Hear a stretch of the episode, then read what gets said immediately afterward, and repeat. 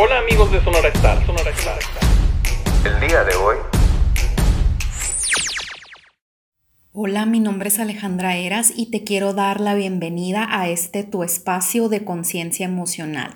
Y el día de hoy quiero hablar sobre las heridas de la infancia o las heridas que te impiden ser tú mismo.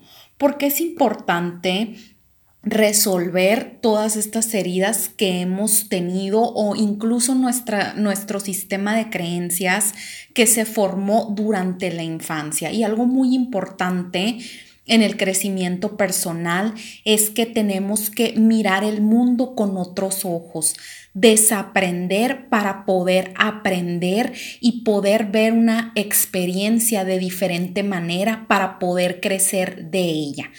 Bueno, cuando nosotros nacemos, desde que estamos en el vientre de mamá, desde que venimos a este mundo, a veces se generan heridas y Simplemente esas heridas a veces se pueden heredar de nuestros padres o incluso por las creencias que hemos tenido, por las experiencias que hemos vivido y cómo las hemos vivido. Se llega a generar en ti una herida.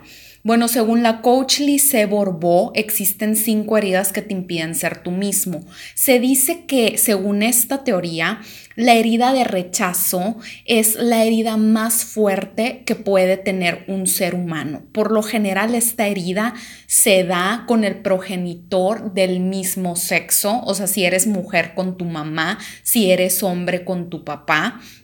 Y esta herida genera una máscara. ¿Y qué es una máscara? Una máscara es una manera que utiliza nuestro ego para sobrevivir. Y nos han dicho quizá o hemos escuchado que el ego es algo malo, que hay que deshacerse del ego, que lo tienes que quitar, pero no. Simplemente aprende a ver tu ego de una manera amorosa. El ego es una protección. El ego lo único que quiere es protegerte del dolor. Por eso se crea estas llamadas máscaras.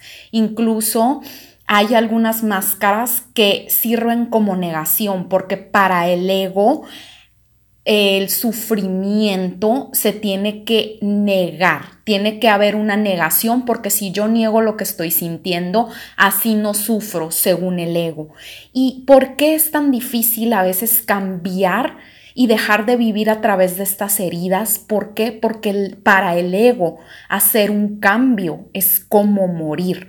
Por eso a veces nos cuesta tanto cambiar, dejar nuestro sistema de creencias a un lado, dejar nuestras emociones o nuestras heridas que son las que están tiñendo una experiencia. En realidad, eh, nosotros tenemos un juicio sobre una experiencia y la vemos como buena o mala, pero esa es realmente tu percepción, tu emoción, porque mientras estés en esa emoción no puedes ver esa experiencia a lo mejor como algo bueno o como algo que te ayude a crecer.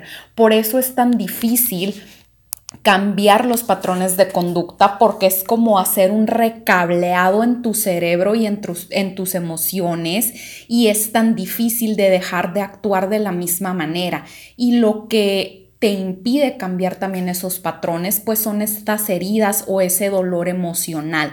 Porque, como decía al principio hablando de la herida de rechazo, pues cuando tú te sientes rechazado, te pones una máscara de huidizo o de querer huir. Entonces prefieres abandonar o rechazar tú para evitar, según tú, el dolor del rechazo, pero aún lo sigues sufriendo.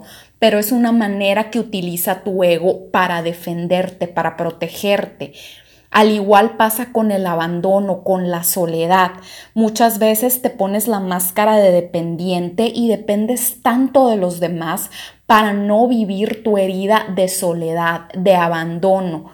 Y si sientes abandono es porque no has aprendido a convivir con la persona más importante en tu vida y esa persona eres tú.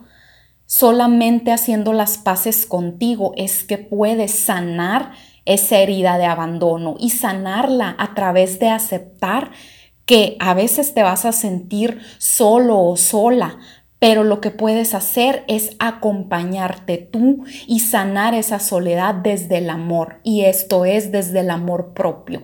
Incluso existen otras heridas como la humillación, que nos hemos sentido humillados, comparados, que nos sentimos menos, que no nos sentimos suficientes y por eso nos culpamos a nosotros mismos y nos volvemos masoquistas.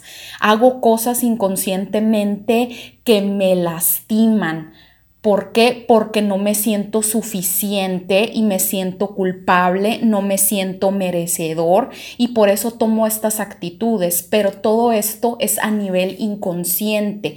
Por eso el crecimiento personal eh, de la manera más efectiva se trata de hacer consciente tu inconsciente, que te empieces a dar cuenta de por qué estás actuando de esa manera, porque el dolor te hace actuar así. Y por eso a veces es tan difícil cambiar, pero solamente si tú quieres cambiar, lo primero que tienes que hacer irónicamente es aceptarte tal y como eres y aceptar que tienes una herida, porque incluso a veces te has sentido esa herida de traición de los demás y por eso quieres controlar todo y a todos porque sientes esa desconfianza y obviamente si tú controlas, pues eso te da una falsa seguridad o incluso cuando has sentido que la vida es injusta o que las personas son injustas contigo, te pones esa máscara de rigidez, de perfeccionismo, porque según tú siendo justo y siendo rígido contigo, vas a evitar esa injusticia, eso que tú juzgas como injusto, pero al volverte rígido, perfeccionista y exigirte de más, realmente está siendo injusto contigo. Por eso las heridas son como un triángulo. A lo mejor tú piensas que los demás, los demás son injustos contigo y tú en esa rigidez puede ser injusto o injusta con los demás y al mismo tiempo al sostener ese perfeccionismo externo, eh, al no permitirte sentir tus emociones y mantenerte en ese estado de frialdad, de frialdad contigo mismo y de frialdad con los demás y no permitirte sentir tus emociones, ahí está siendo injusto o injusta contigo mismo. Por eso nuestras heridas las proyectamos al exterior, pero también las proyectamos en nuestro interior. Entonces, el primer paso es reconocer que hay una herida, porque tú no puedes sanar algo que ni siquiera reconoces que tienes. Ese es el primer paso. Y muchas veces en varias teorías y en sobre todo en este mundo de crecimiento personal se dice que nuestras relaciones son nuestras relaciones de pareja o incluso a veces nuestras relaciones con los demás tienen mucho que ver con las relaciones que tenemos con nuestros padres. Por eso es tan importante sanar todas esas heridas que tenemos y que nos impiden ser nosotros mismos, porque cuando tú sufres y te enojas y reaccionas, no estás siendo tú. Cuando estás en un ataque de ira, que no estás en paz, no estás en alegría, no estás sintiendo esa felicidad de estar aquí o de vivir cierta experiencia, no estás siendo tú cuando estás enojada, cuando estás en tristeza, cuando estás en abandono, reaccionas de una manera diferente.